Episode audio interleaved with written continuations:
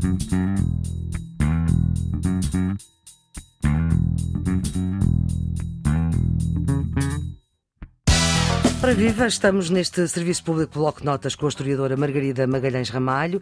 É licenciada em História da Arte pela Universidade Clássica de Lisboa, é investigadora do Instituto de História Contemporânea, comissariou e participou em exposições sobre a história de Portugal do século XX, sobretudo, tem uma vasta obra publicada e é uma colaboradora regular da imprensa escrita e falada. Doutora Margarida Magalhães Ramalho, muito obrigada por ter aceitado este nosso convite e por se associar ao Serviço Público Bloco de Notas, que é um programa que ajuda os alunos uh, nos últimos anos do secundário, mas também para quem se interessa por uh, saber mais. Nós vamos fazer. Eu é que agradeço Ora. o convite. Nós já falámos aqui porque é que esta monarquia, que durou 800 uh, eh, anos em Portugal, se desfez. Tínhamos ficado na questão do ultimato inglês, Sim. 15 dias precisamente antes de Dom Carlos ser proclamado rei. Exatamente. E quem é que era este rei? Quem é que era este Dom Carlos? uh, que personalidade política é que era? Era um homem preparado, sabemos, Sim. ilustrado, como se dizia na época, era até um liberal e que Portugal era o dele. Uh, de que ideia eu que acho que o, o, pobre Dom Carlos, digamos, que ele uh, recebe. Ele não era pobre. Não, pobre no aspecto. sim, sim, é um, também não era rico. Digo-lhe já. Boa. Aliás, a questão dos adiantamentos à Casa Real, que ah, falaremos pois. adiante, Sim. provavelmente, mostrava que a Casa Real, e o Dom Carlos em particular, recebia uma dotação do bolso dele. Ele teria que pagar inúmeras coisas, nomeadamente os palácios, todas as suas pessoas que trabalhavam nos palácios, as representações estrangeiras, representações internacionais que vinham a Portugal, enfim, tinha uma quantidade de despesas e esse dinheiro vinha de há 50 anos, desde o tempo da sua avó, Dona Maria II. Portanto, uhum. ele de facto não era propriamente muito abonado. Certo. Até tem uma certa graça quando nós pensamos, por exemplo, em 1870 a corte vai para Cascais usando a antiga casa do governador no Palácio da Cidadela, o casarão, como foi chamado pela Maria Ratazzi, era um casarão muito pouco próprio para uma, um palácio real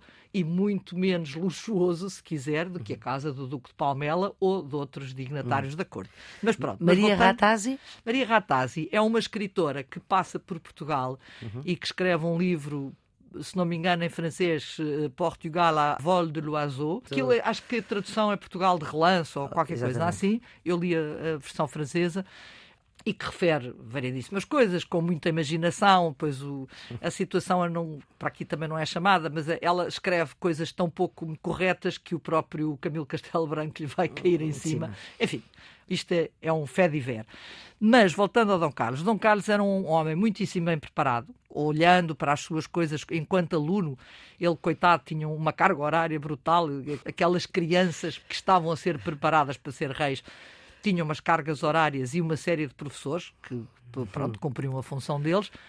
Foi preparado para ser rei, o que ele não foi preparado foi para ser rei num período como aquele tão complicado e tão uhum. problemático em que tudo estava, de alguma forma, a mudar. O que acontece é que o rei Dom Luís, o seu pai, que morre a 19 de outubro de 1890, portanto, o rei, uhum. Eh, ele, ele já é rei a partir de outubro, mas a aclamação, a cerimónia pública já é feita só em janeiro do ano seguinte e, portanto, poucos dias antes da chegada do ultimato. Ele é um jovem, é um homem relativamente novo, ele tem, se não me engano, 26 anos quando assume o trono. É uma pessoa com interesses múltiplos, sobretudo pela pintura, pela literatura, e que de repente é atirado. E pelo mar, não é? E pelo mar, mais tarde. Ah, a questão do mar é um. É, ele é muito amante do mar desde hum. sempre mas a questão dele pegar na oceanografia é um, é um trabalho posterior. Um, um trabalho bastante mais posterior.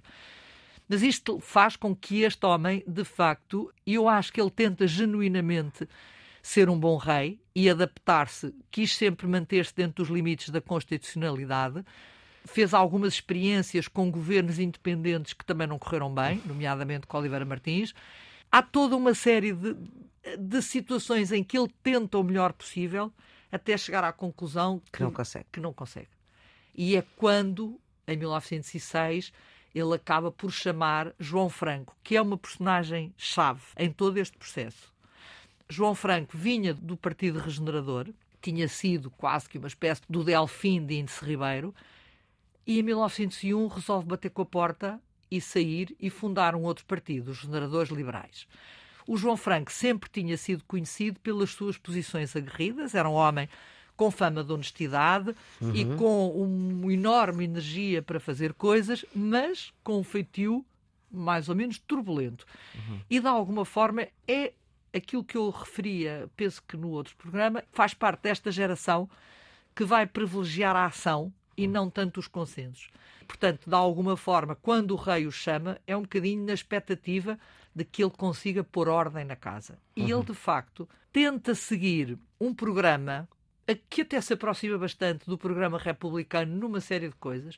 Vai fazer o, descanso semanal e vai uhum. criar o aumento dos salários de, uma série de, de funcionários e vai iniciar uma série de reformas, mas o problema é que neste período já o, o Partido Republicano está em franca ascensão. Uhum. E ele próprio, João Franco, ao mudar a lei eleitoral, tinha permitido que entrassem quatro uh, deputados uh, republicanos para o Parlamento. Hum. Porque ele quis, quis uh, governar à inglesa e com transparência. Mas Ou seja, governar à inglesa significa? Com o Parlamento e, e... só que, de facto, é depois temos aquelas cenas mais ou menos conhecidas da, da maior parte da, das pessoas, do Afonso Costa a arengar no Parlamento contra o rei, uh, sobretudo a propósito da questão dos adiantamentos, e aí da João Franco uhum. é completamente pouco diplomata na forma como, naquela altura, leva esta questão ao Parlamento. Portanto, como eu referi, a dotação, o dinheiro que o rei recebia e a Casa Real recebia era o mesmo de há 50 anos. Como nenhum governo, nem nenhum partido monárquico tinha querido resolver a situação, acontecia que o dinheiro nunca chegava e, portanto, todos os anos era preciso pedir um empréstimo em função daquilo que ia receber no ano a seguir, o que significava que o rei estava a dever dinheiro, dinheiro ao uhum. Estado. Sim. Ou seja, se não era vontade dele, se calhar, mas o que é facto é que era. Da... Isto é uma coisa muito portuguesa, deixar Sim. arrastar as, as, situações até ao limite até ao e depois, limite. quando chega ao limite, este, pronto, pronto. Quando chega ao, limite, está a asneira. Exatamente. Uhum. Ao João Franco falar da questão e trazer a questão ao Parlamento, caiu, como se costuma dizer, o Carmo e a Trindade. E Afonso Costa faz um discurso absolutamente explosivo, dizendo, entre várias coisas, ou terminando com esta tirada, por menos do que isso, rolou a cabeça de Luís XVI. Pronto. Resumindo, obviamente, o João Afonso Costa é expulso do Parlamento, o António José de Almeida ainda grita soldados, proclamemos agora a República, enfim, uhum. isto é tudo, esta, estas situações que nós meio meio muitas vezes também é? conhecemos noutras, noutras circunstâncias, o que acontece é que o Parlamento acaba, e, e, a certa altura o rei percebe que não, não há muita possibilidade de se trabalhar com o Parlamento. Uhum. E faz aquilo que era costume em determinados momentos, que é governar em ditadura. Não tem nada a ver com a ditadura do Estado Novo, são situações Sim. diferentes. Aqui, no fundo, era. Esta chamava-se a ditadura de João Franco, não é? Claro, neste caso vai ser Sim. a de João Franco, já tinha havido uma do Índice, já tinha havido em outras situações, que era governar por decreto durante um período em que o Parlamento ficava suspenso. E depois marcavam-se novas eleições e tudo retomaria. Uhum. Portanto, uma suspensão da democracia, não é? Exatamente. Durante linguagem tempos, hoje... a, a, ver se a coisa acalmava. Uhum.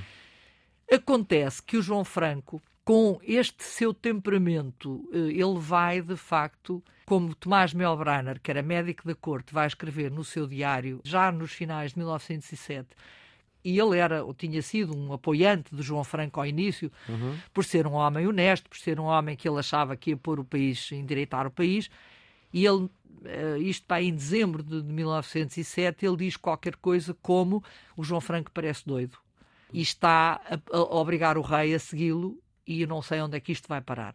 Porque aí sim ele começa a grande perseguição a todos os que discordavam das suas opiniões e começa a ter uma atitude completamente desproporcionada daquilo a que as pessoas estavam habituadas. O que acontece é que as posições extremadas, como se sabe, vão uhum. sempre desencadear uh, respostas extremadas uhum. também. E, portanto, todo este período que antecede a morte do rei vai tornar-se cada uhum. dia mais convulsiva e mais complexa. Uhum. Nós precisávamos só de voltar um bocadinho atrás. Estivemos a falar no outro episódio do Ultimato uhum. e depois houve o 31 de janeiro no Porto, onde pela primeira Sim. vez é foi proclamada a República. A República, se bem que naquela altura sem efeito, não é? Sem efeito e. Mas um ano depois. É um ano depois. Sim, de alguma é... forma, se quiser, é o ano horribilis, porque começa 1891. com o Ultimato em janeiro Exato. e acaba com o 31 de janeiro em janeiro, do ano seguinte. Não é um ano civil, mas é Sim. um ano. Terrível. Mas mais uma situação engraçada é que, no fundo, os implicados do 31 de janeiro vão ser todos amnistiados pouco tempo depois, dentro daquela lógica uhum. em que eu há bocado falava de que o tipo de governo e o tipo de situação anterior a estes governos novos que vão aparecer na década de 90, uhum. em que estas coisas, até a própria, entre aspas, repressão, era uma repressão relativamente suave. Uhum. há uma referência das mulheres dos implicados do 31 de janeiro que vão a Cascais falar com a Rainha Dona Amélia, que as recebe muitíssimo bem e que, de alguma forma, acaba por ser o apaziguar da uhum. situação. Agora, em 1907 a situação já não é apaziguável assim. E uhum. nós temos já um partido republicano com bastante força, sobretudo com muito eco naquilo que era não só as classes mais desfavorecidas, mas também nas elites, uhum. em muitas das elites. Até porque os próprios partidos monárquicos não vão perdoar ao rei que ele tenha dado a ditadura a João Franco. Não vão perdoar. Aliás, levantava-se um problema, é que ao cindir o Partido Regenerador, criando mais um. Portanto, ao partir, e, sim. Pronto. E ao, ao partir, em 1906, um outro deputado dos progressistas, José Alpuim, que vai também levar uma série de, de outros eh, deputados com ele para formar um outro partido, isto de alguma forma vinha alterar as regras do jogo. Uhum. E pior do que isso, e essa é uma, uma situação que também se arrastava já há bastante tempo, que era a questão das negociatas, entre aspas, pelo país inteiro das eleições. No fundo, do caciquismo, estávamos é? sempre com caciques e com uhum. todas estas clientelas que estavam pelo país inteiro. Eleições onde só votavam homens, claro. Eleições onde só votavam homens, chefes de família e que sabiam ler. Portanto, uhum. tudo isto. Portanto, e como a maior parte da população era analfabeta, estamos Sim. a falar de. E, e não digo meia dúzia, também mas... de situações, por exemplo. Uh, em que o governador do Conselho, nas vésperas das eleições, andava por todo lado e, e dizia às pessoas em quem é que elas iam votar. Claro. E, portanto, esta situação que tinha benefícios para os seus partidos, para os, obviamente, porque eh, no fundo alimentava estes partidos, de repente podiam pôr uhum. no João Franco e no Partido Regenerador Liberal essa mais-valia. Porque se ele se tem mantido e se não tem havido regicídio, entretanto as eleições também já estavam marcadas para 5 de abril de 1908, ele provavelmente ganharia as eleições. E o que é que ia acontecer? Algumas das clientelas iam-se passar para o novo partido e iam-lhe dar poder. Ora, os monárquicos também não acharam graça nenhuma a essa hipótese. Muito bem, doutora Margarida Magalhães Ramalho, vamos ficar agora por aqui. Vamos continuar a contar esta história no outro episódio do Serviço Público Bloco de Notas, que a produção do Serviço Público é da jornalista Ana Fernandes, os cuidados de emissão de Jorge Almeida. Tenham um bom dia.